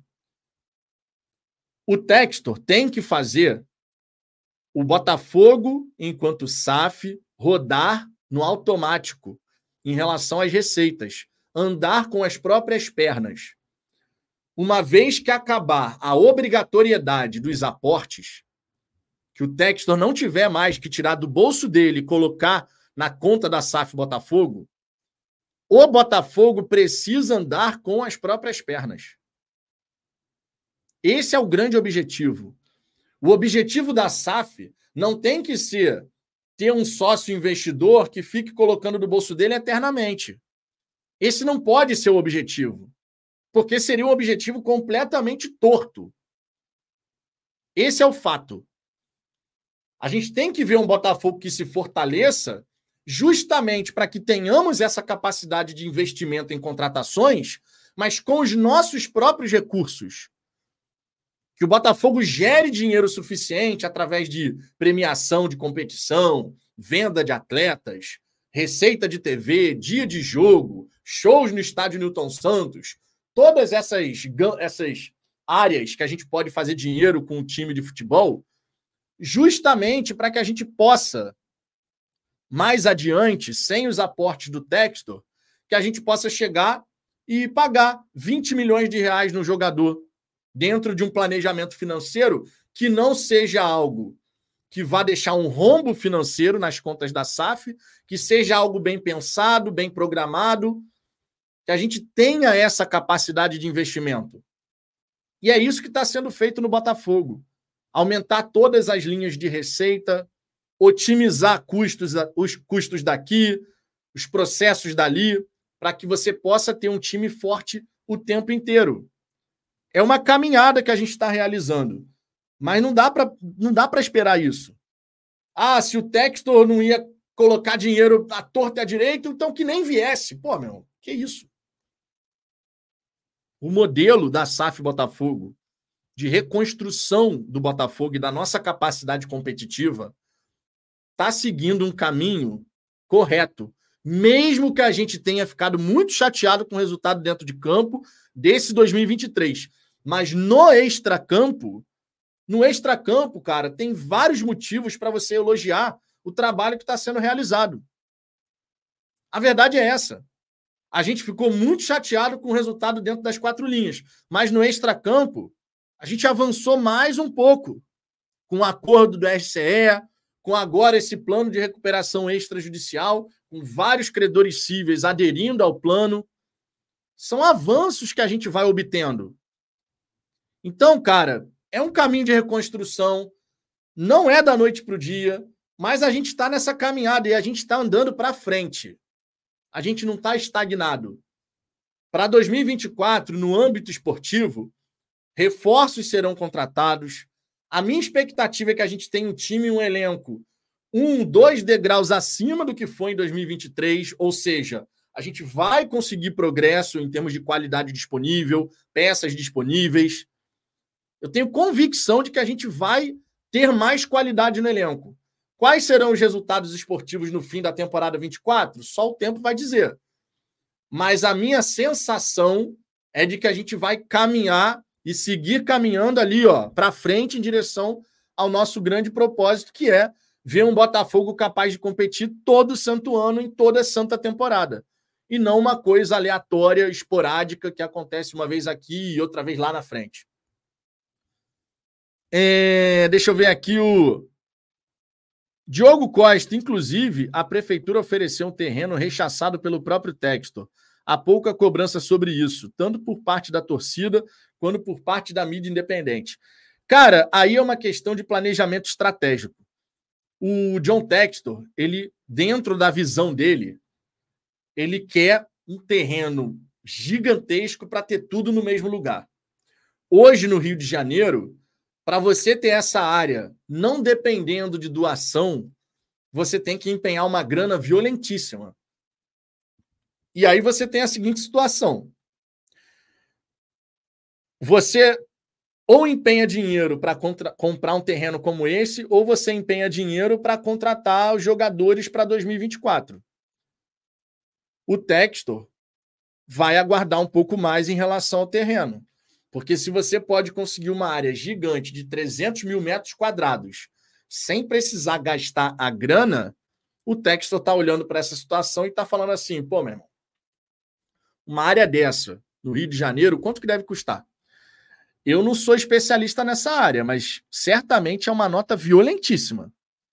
Quanto que deve custar? Quanto que deve custar um terreno lá para os lados da Barra da Tijuca, Zona Oeste, numa área que é nobre, é considerada nobre ali do Rio de Janeiro. 300 mil metros quadrados, irmão. Quanto que deve custar a brincadeira dessa? Para se você falar assim, ah, cansei de esperar. Vou comprar essa porcaria desse terreno aqui, vou negociar direto ali com quem é administrador do terreno e não vou ficar esperando doação da prefeitura, não. Quanto que deve ser um terreno desse? Eu não faço ideia, cara, mas eu imagino que seja alguns mais de, de, eu diria, mais de 100 milhões de reais, cara. Que é uma área muito grande, cara. É uma área muito grande. Diogo Costa, Vitor, isso é pensamento de megalomaníaco. 10 quadras de tênis. O Textor quer algo que nunca vai acontecer. Um terreno do tamanho de dois bairros, de graça. Aí é foda. Então, não existe essa história do nunca vai acontecer. Porque tem uma pretensão de ser construído uma, um condomínio num outro local, aí o terreno passaria para a prefeitura, porque seria tipo uma troca. A prefeitura cederia lá o terreno para a construção do, condo, do condomínio, tal, não sei o que, de luxo, e aqui você teria um terreno doado para a prefeitura. Pode vir a acontecer. A questão é quando. Uma, uma situação como essa não se resolve rápido. A gente também quer ver o centro de treinamento saindo de fato do papel. E a gente já disse aqui no canal mais de uma vez, inclusive, tanto eu quanto o Ricardo. Centro de treinamento é o grande pulo do gato para que o Botafogo possa avançar para o futuro de glórias de fato. Porque você vai ter a capacidade de ter uma estrutura que vai seduzir qualquer atleta aqui do futebol brasileiro, sul-americano, qualquer atleta que olhar para a estrutura do Botafogo e falar assim: meu irmão, isso aqui é Europa, isso aqui é nível Europa, das melhores estruturas do, do futebol mundial. Você vai ter revelação de talentos, porque você vai ter a capacidade de captar esses talentos em outros lugares e ter onde esses garotos ficarem aqui no, no Rio de Janeiro, com educação, com tudo bonitinho. Irmão, então é o grande pulo do gato para a gente dar esse salto para o futuro. E isso não, não é rápido, porque se o Botafogo tivesse o terreno liberado hoje, você poderia colocar uns três anos aí para você ter a conclusão total de uma obra como essa, dessa magnitude. Uns três anos, pelo menos. Você poderia ir liberando por módulos. Ah, fiz o módulo 1, agora está liberado para usar lá o profissional. Ou então para base, aquela módulo 1 vai ser base. Aí depois, porque o profissional pode continuar usando o Lunia, já que tem esse acordo de cavalheiros com os Moreira Salles. Ah, agora fiz o módulo 2. Você foi gradativamente liberando ali as áreas do terreno. Mas uma estrutura como essa, depois de você conseguir todas as licenças, tudo que precisa, quando você começar a construir, uns três anos pelo menos. É papo, cara, da gente ter esse centro de treinamento. Eu vou botar assim, vou jogar lá para frente, uns 10 anos, cara. Uns 10 anos para de fato a gente ter essa história aí de, de centro de treinamento, do jeito que o Textor imagina, de fato existindo. Menos do que isso seria uma baita surpresa. Baita surpresa. O Marcílio Ribeiro, bolso do Textor FC. Cara, a questão não é essa. Irmão, de verdade, o Textor é bilionário. Se ele quiser comprar, ele compra. Só que tudo tem que fazer sentido, gente.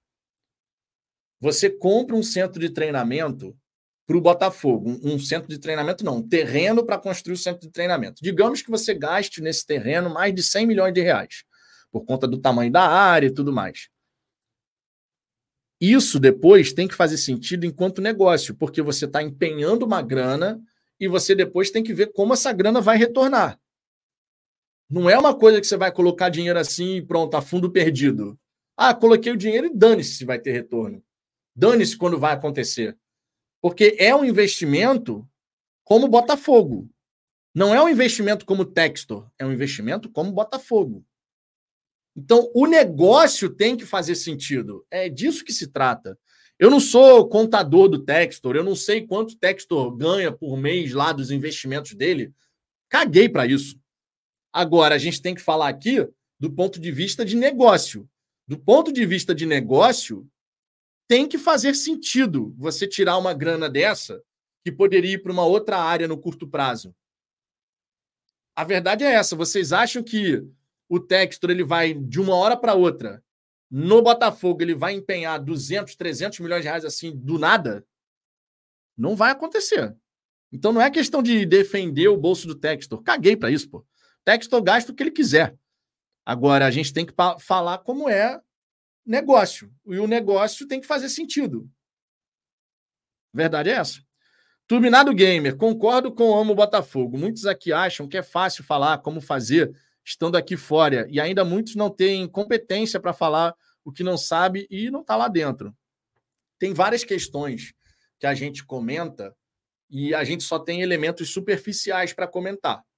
Porque a gente sabe o que é noticiado na imprensa. Tem várias que questões de bastidores que a gente não faz ideia, irmão.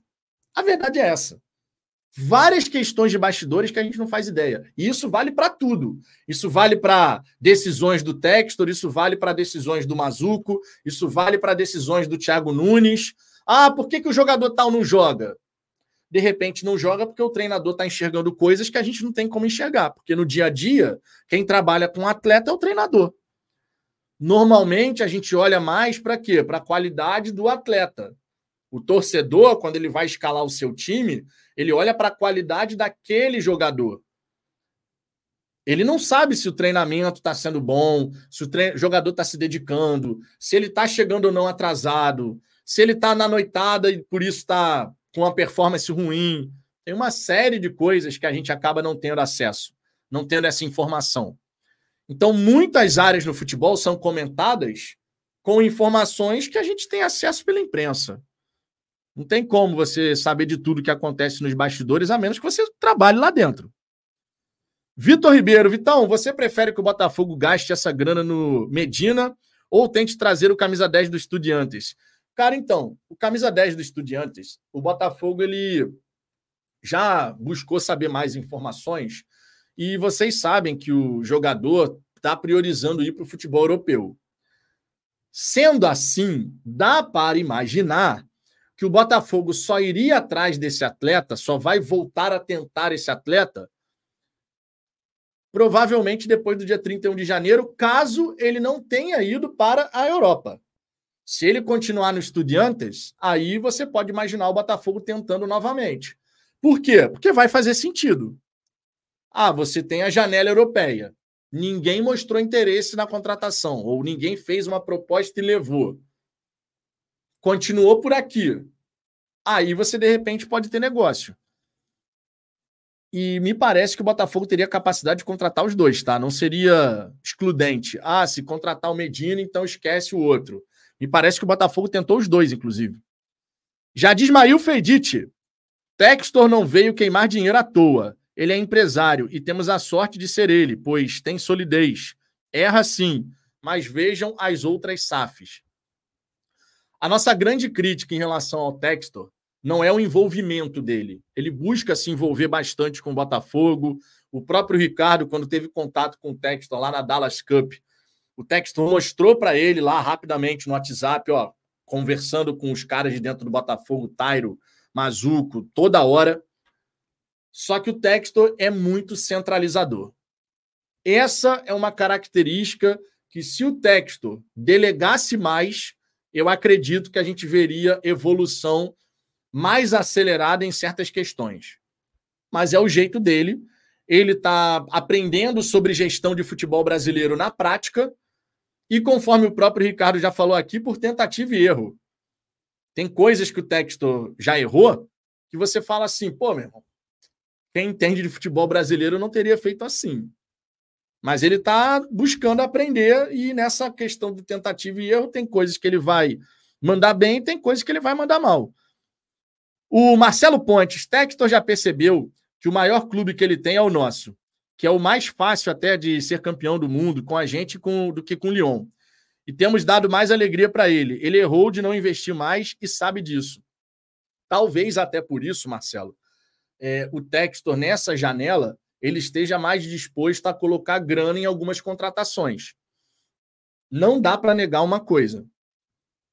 Tiveram vários nomes que surgiram no noticiário onde obrigatoriamente para contratar aquele atleta se fala em alguns milhões de dólares, seja 2 milhões de dólares aqui ou 4 milhões de euros como foi no caso do Bruno Rodrigues, que foi para o Palmeiras por 4,6, 4,8 milhões de euros. E o Botafogo estava disputando esse atleta com o Palmeiras. Então, me parece que nessa janela, o Textor está mais disposto a contratar certos jogadores que exigem esse investimento inicial. Talvez para poder de fato dar essa resposta à torcida de olha, isso até deu polêmica ontem, né? Quando o Ricardo lembrou que a frase do texto seremos um pouco mais agressivos. Gastar dinheiro, não a torta e a direito, mas colocar dinheiro em algumas negociações, de fato, é ser um pouco mais agressivo do que o Botafogo veio sendo nas últimas janelas. O Botafogo, nessa, nas duas janelas de 2023, gastou 27 milhões de reais. Investiu 27 milhões de reais, porque espera-se tenha retorno com esses atletas que foram contratados. Seja um retorno direto através da venda, seja um retorno indireto através de boa performance com premiação de competições e tudo mais. Então, 27 milhões de reais em 2023.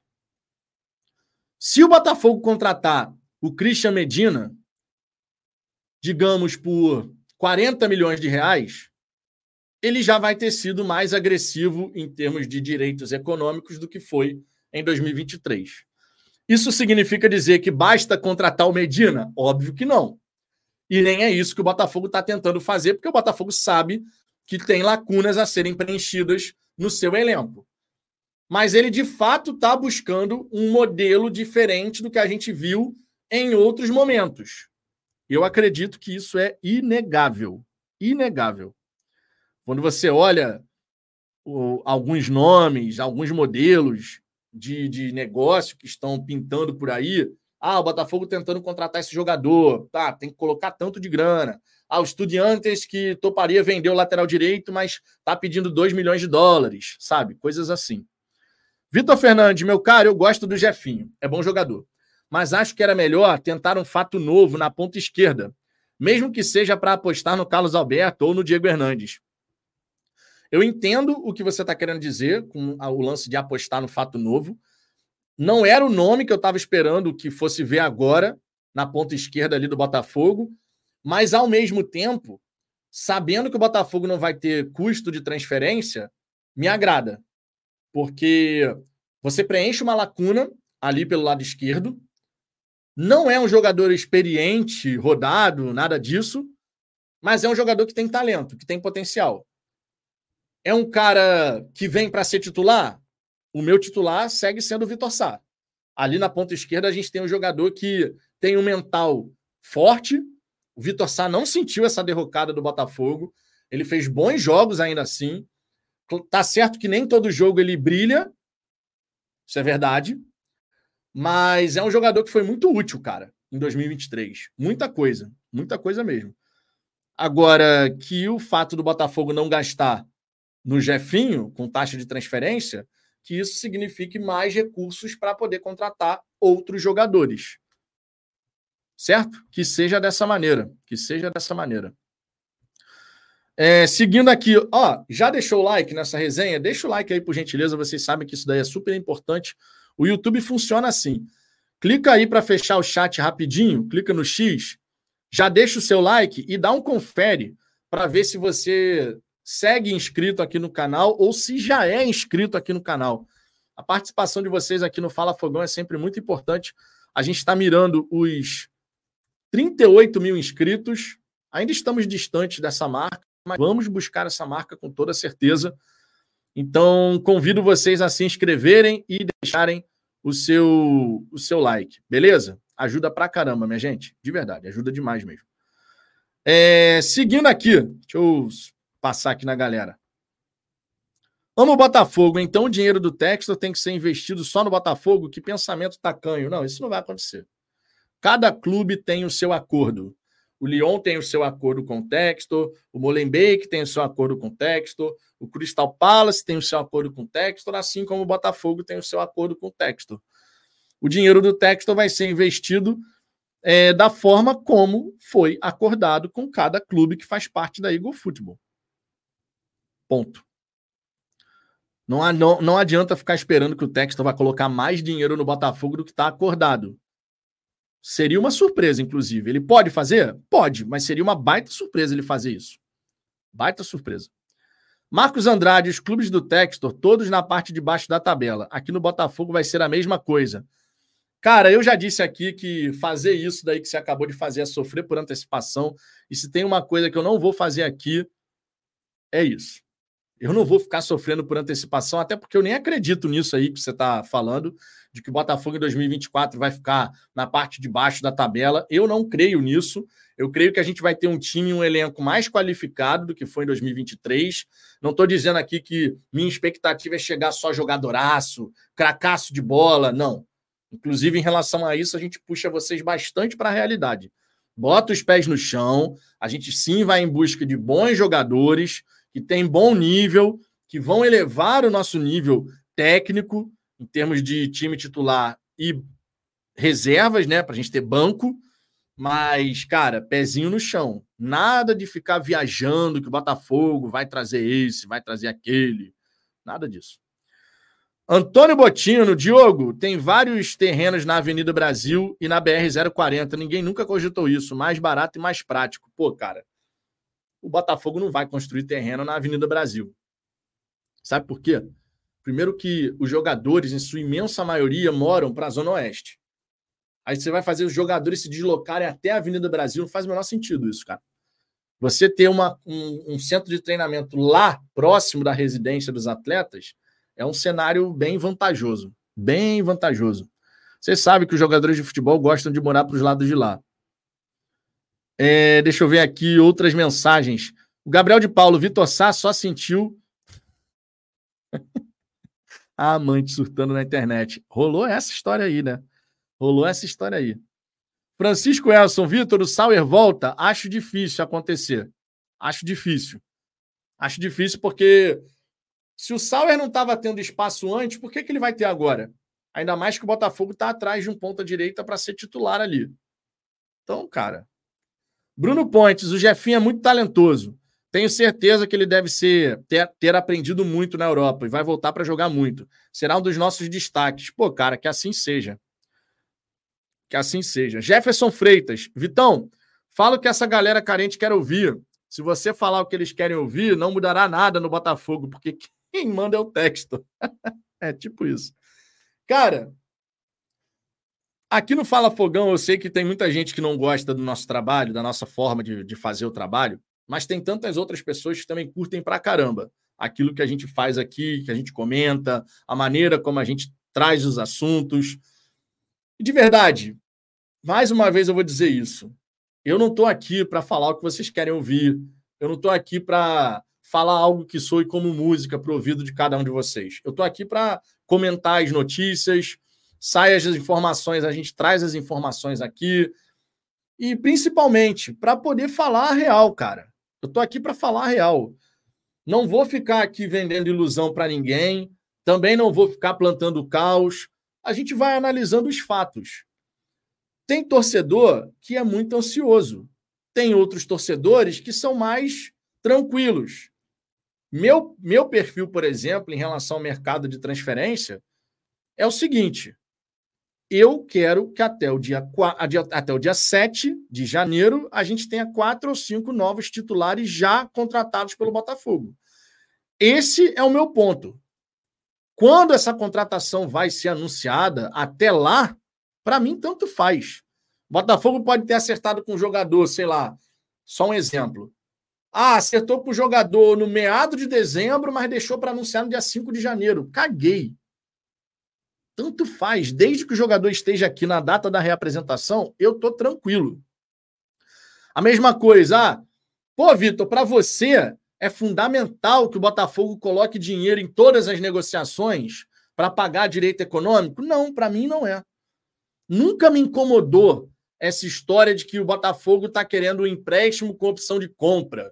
O Botafogo não quer pagar nada pelo empréstimo. Nunca me incomodou isso. Nunca me incomodou. Desde que o jogador que chega ao Botafogo agregue qualidade, eu vou estar satisfeito. Se a gente tiver um jogador que chegue de fato para ajudar, eu vou estar satisfeito. Eu não fiquei satisfeito foi com a contratação, por exemplo, do Piazon. Isso me deixa insatisfeito. Você vê o Botafogo trazer um cara que não agrega em nada. Que é um cara tipo ah, o Jacob Montes. Por que, que o Jacob Montes está no Botafogo até hoje? Necessidade nenhuma. Sabe? É só para. Ah, não, mas ele veio no intercâmbio. Ah, é só para isso. É só um jogador que está ali, que não vai jogar nunca, sabe? Então, o que tira, me tira do sério, vamos botar assim, são outras questões. Agora, se vai contratar hoje, amanhã, desde que no dia da representação esteja lá, eu tô sossegado, irmão. Sossegado. Daniel Lima, Vitão, dá um desconto para a galera, pois nós não estamos acostumados essa vida de ter um time que tem grana para contratar em relação ao velho Botafogo. Eu, pelo menos, nunca vi isso. Eu entendo, cara, mas a gente já está indo para nossa quinta janela. Depois de cinco janelas, era, era de se esperar que a gente tivesse já um maior entendimento de como a banda toca na SAF Botafogo. Quando eu falei aqui, minha gente, o Textor não vai acelerar a contratação porque a torcida está impaciente. Tem torcedor que estava arrancando os cabelos, cara. Uma semana após término do brasileiro, tinha torcedor arrancando os cabelos, quando claramente não teria uma contratação depois de uma semana. Porque quando você analisa a maneira como a SAF Botafogo trabalha, período de janela, existe um padrão. Você consegue ver um padrão na maneira como o Botafogo trata esse tempo de negociação, os contatos, o momento de fazer as sondagens. Existe um padrão. A gente já consegue ver isso. Então, tem torcedor, cara, que acaba, infelizmente, sofrendo por antecipação. Tem torcedor que acaba sofrendo por antecipação. Nessa janela de agora, tudo leva a crer, pelas notícias que estão saindo, pela própria declaração do texto, tudo leva a crer que nessa primeira janela de 2024 a gente vai ter movimentações bem contundentes do Botafogo. Tudo leva a crer isso. Jogar, o Botafogo está buscando jogadores de uma prateleira diferente, não está buscando só jogador que, pô, vamos botar assim, é só uma promessa. A gente buscou o Diego Hernandes porque ele era uma promessa. E ele precisa ter mais tempo de jogo. Bateu ponte, a mesma coisa. O Valentim, a mesma coisa.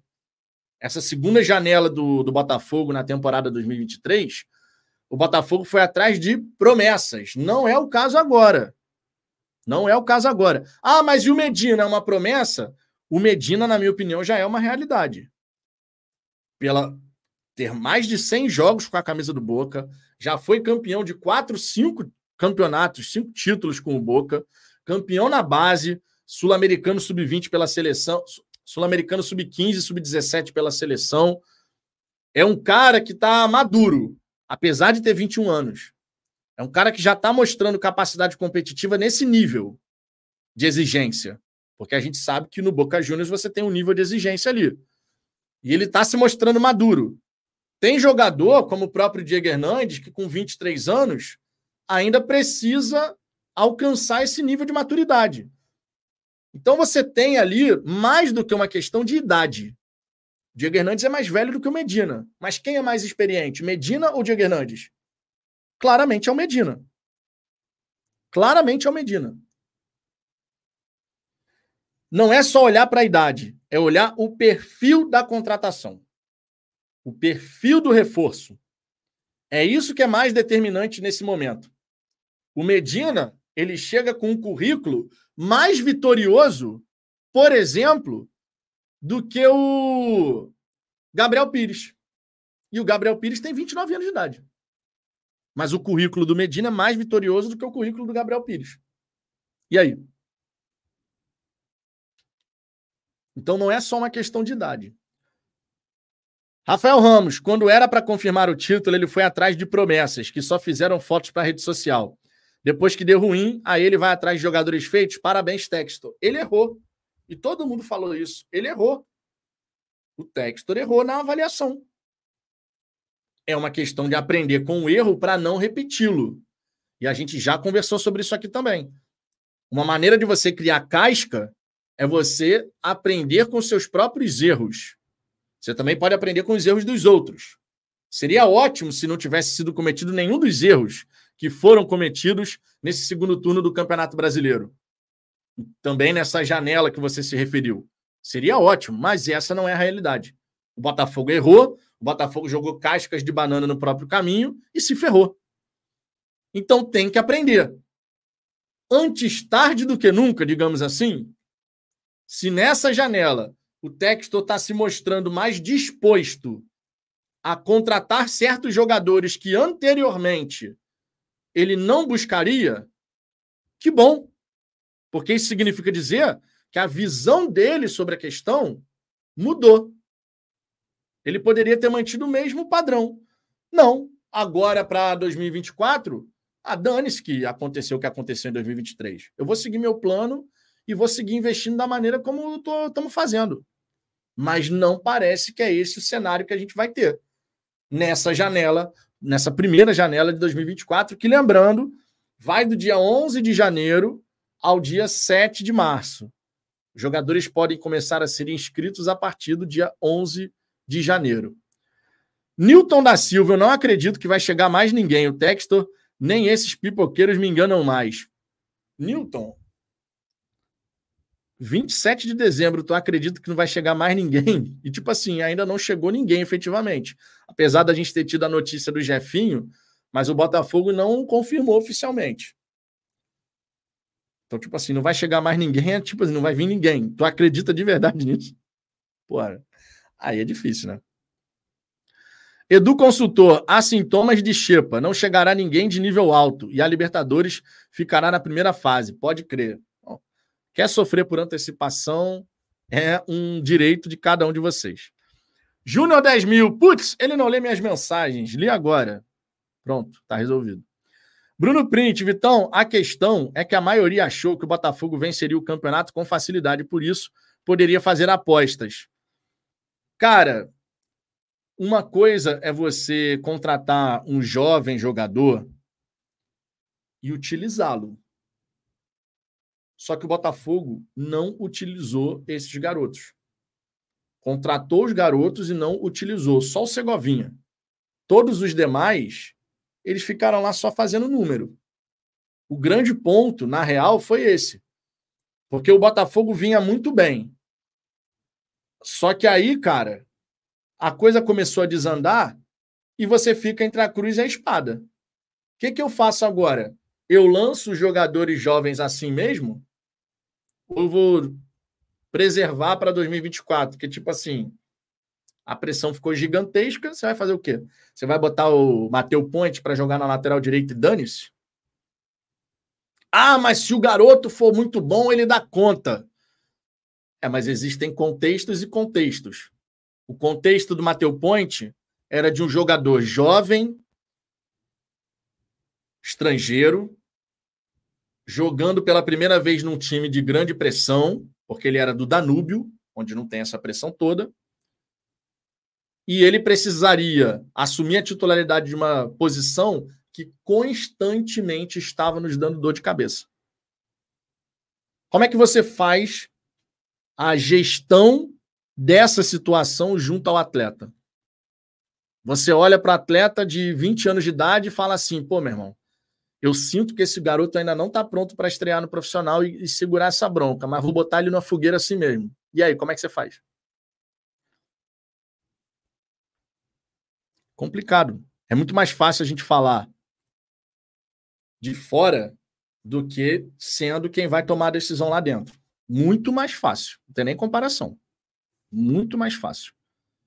Rafael Carmo, mirar alto é legal. O foda é que o Textor tá 10 de 10 no fracasso das contratações de uma prateleira acima. Ele não fecha uma. Talvez agora a gente consiga ver isso acontecer, porque agora a gente está vivendo um outro momento. O, Bota, o projeto SAF Botafogo já vai para sua terceira temporada, já tem algo um pouco mais consolidado. E não vamos esquecer que o Textor, quando mirou nessa prateleira de cima, ele mirou em nomes internacionais. O Zahavi, que acabou não vindo, o Zahavi, ele chegou a fechar com o Botafogo. Como assim, Vitor? Ele fechou? Sim, ele fechou com o Botafogo. Ele disse sim para o Botafogo mais de uma vez até. Só que tinha a situação da esposa dele. A esposa dele batia o pé que não queria vir ao Brasil. Ele dizia sim, a mulher em casa dizia não. E no fim acabou que não veio mesmo. Ele tentou o Cavani, foi a mesma coisa. Ah, Cavani. Cavani pediu uma fortuna, 4 milhões de reais por mês para fechar com o Botafogo. E naquele momento, o Botafogo não tinha nada, porque o Textor estava chegando.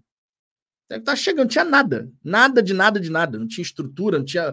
O, o Lonier, cara, tinha o campo lá, mas mesmo assim não era o melhor nível possível. As, as, as construções lá no Lonier, pô, não tinha água gelada, não tinha ar-condicionado, tinha nada, tinha nada. Então, assim, ele tentou alguns nomes de fato, não conseguiu, mas esses. No... E vamos lembrar, o Orreda. Ah, ele não conseguiu o Orreda, mas não foi por conta do Botafogo o Godoy Cruz é que simplesmente ficou enrolando, enrolando, enrolando, enrolando, porque queria ter o jogador porque tinha risco de rebaixamento. E no fim das contas, o Orreda foi para os Estados Unidos. Então, ele ter tentado lá atrás e não ter conseguido, não significa dizer que isso vai se manter eternamente. E você só tem como saber se você tem capacidade de contratar certos atletas se você for nessas prateleiras. Agora, essas negociações de prateleiras acima, elas não são negociações fáceis. Não são negociações fáceis. A verdade é essa. Essas prateleiras acima você você tem que ralar para conseguir o, o reforço. Marcílio Silva, resumindo, o Botafogo nunca tem culpa. Pô, cara, foi isso que eu disse? Gostei de ver da sua capacidade de interpretação. em momento algum eu disse que o Botafogo não tem culpa de alguma coisa. Eu só estou pontuando sobre algumas negociações específicas. Se eu falo um fato a respeito, por exemplo, da negociação do Zahavi, e você acha que eu estou dizendo que o Botafogo não tem culpa de nada, em tudo que aconteceu, de alguns reforços que tentou e tal, não sei o quê, então tá bom. Diego Toguro, você não vive na realidade, você revela, revela como é, releva a situação. Acho que o Diego está falando com outra pessoa aqui, porque o Diego Toguro está sempre conversando com gente do chat. Talvez o amo o Botafogo, que vocês gostam de uma tretinha. Luiz Alves, isso se chama déficit cognitivo grave. Não, cara, é só. É uma interpretação completamente enviesada, mas tudo bem. Maurício, dizem que no Paraguai, quando o time perde o título como perdeu, chamam esse time de cavalo botafoguense. Criativo, criativo. Daniel Lima, Vitão, na sua opinião, tu vê uma certa birra por parte do John Textor quando o jogador não aceita vir e quando ele é oferecido ele não quer mais? Exemplo, Cavani, Zahavi. Cara, não faz nenhum sentido contratar o Cavani agora, ainda mais depois do que a gente viu ele apresentando no Boca. Faz sentido ir atrás do Cavani? Eu não vejo nenhum sentido em você não vejo nenhum sentido em você ir atrás do Cavani. Nenhum. Zero, zero, zero. Diego Schwenk, parece que vem contratação boa por aí, mas tem que acelerar. Nossa temporada começa mais cedo. Repito, até o dia 7 de janeiro, o Botafogo está no prazo em relação a tudo. Passou do dia 7, se não tiver as contratações de fato, aí o Botafogo está atrasado. Só então o Botafogo estará atrasado. Rogério Mengudo, relaxem, torcedores do Fogudo. Nos próximos 30 anos vai vencer um total de zero títulos. Parabéns para você. Parabéns para você. É... Murilo Pereira, já perdemos o Bruno Rodrigues. Quantos mais perderemos? Cara, olha só. O Botafogo tentou o Bruno Rodrigues. Segundo o PVC, disputou com o Palmeiras. Mas vamos falar a verdade? Hoje, ainda faz muito mais sentido um jogador ir para o Palmeiras do que para o Botafogo. A gente tem que ser realista. Tem que ser realista. Hoje ainda faz todo sentido. E por que, que eu digo ainda? Porque isso, com o tempo, pode muito bem mudar. Mas hoje, em termos de um clube pronto para disputar as grandes conquistas e conquistá-las, faz mais sentido ir para o Palmeiras. O Botafogo disputou o jogador e perdeu o jogador. Faz parte, acontece.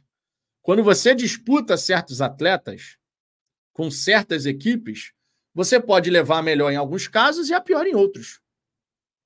Acontece. O Luiz Alves, brincadeiras à parte, Vitão, o pessoal está passional demais. Ah, normal. Entendo que há uma frustração de grande parte dos torcedores, mas não vai adiantar. O que podemos fazer é torcer para que tenhamos um 2024 bom. Não só torcer, como sim, fazer as cobranças, falar sobre as coisas, isso ajuda também. Quando a gente fala aqui sobre essa questão de, olha, você voltar na data da reapresentação com quatro ou cinco novos titulares e você percebe que existe um movimento em tantos outros canais que apontam na mesma direção, a gente precisa se reapresentar já com reforços. A gente precisa se reapresentar já tendo jogadores aqui, jogadores que cheguem com capacidade de ser titular e tal. Quando você tem um movimento em relação a isso, isso acaba, de certa maneira, chegando lá dentro. Quer dizer que os caras vão contratar só por isso? Não. Mas você tem uma certa pressão que acontece, porque você tem isso sendo debatido constantemente. Então é importante, sim, o posicionamento, os canais se posicionarem, os torcedores nas redes sociais também comentarem, de certa maneira, isso ajuda a mostrar lá para dentro, de quem está lá dentro trabalhando, que, olha, tem que ter uma certa celeridade, minha gente. Porque pré-Libertadores é no dia 21 de fevereiro já. Quando a gente se reapresentar, a preparação para pré-Libertadores já começou. É claro que eles têm noção disso, é claro que lá dentro eles têm esse horizonte de tempo em mente, mas esse bafafá, digamos assim, a galera falando constantemente sobre isso, isso também ajuda a criar um senso de urgência. Rafito, outra. Pessoal dizendo que vai brigar na parte de baixo, são esses que já davam como certo título e ficavam imaginando em qual partida seria. Cara, infelizmente, quando o assunto é depois que o torcedor botafoguense, de modo geral, a gente já sabe que tem uma veiazinha bem latente ali pro, pro que é negativo, pro que vai dar errado. Todo mundo sabe disso, né? A torcida do Botafogo, na média, ela tem esse perfil. Tanto é que é conhecida dessa forma por tantos jornalistas, torcedores de outros times que olham para a torcida do Botafogo e sempre pensam: torcedor do Botafogo é muito desconfiado, torcedor do Botafogo é muito pessimista. Isso tudo é dito não só por botafoguenses, mas é a, a maneira como a torcida do Botafogo muitas vezes ela vai ser enxergada. E aí você potencializa isso com o que aconteceu em 2023. Então, meu irmão, a verdade é que a gente vai ter que conviver com isso. Turbinado Gamer, ninguém acha isso. Você escreve sempre prevendo de ter razão. Se perder, você tem razão. E se ganhar, você continua com razão. É o tal do eu te avisei. Eu detesto eu avisei. Só um segundo. Só um segundo. Não, pensei que tivesse aqui uma mensagem, mas não tem. Uma hora e 51 de resenha. De qualquer maneira, eu vou ter que terminar a resenha. Já está três da tarde já. Digníssima tem trabalho a fazer e eu tenho que ficar com a Luna, logicamente. Estou indo nessa, hein? Essas foram as novidades aí dessa manhã e começo de tarde dessa quarta-feira, 27 de dezembro.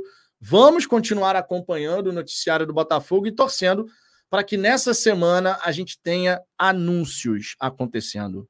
Isso é muito importante. A gente fechar o ano com um ou dois jogadores de fato contratados. E o Botafogo já anunciando: olha, novidades para 2024. Vamos torcer para que isso aconteça, porque precisamos. O Vitor Silva e o Patrick, Vitão, que Patrick, cara? De qual Patrick você está falando? Patrick de Paula? Patrick de Paula que você está falando? Patrick de Paula está se recuperando. Não sei se é esse Patrick que você está falando.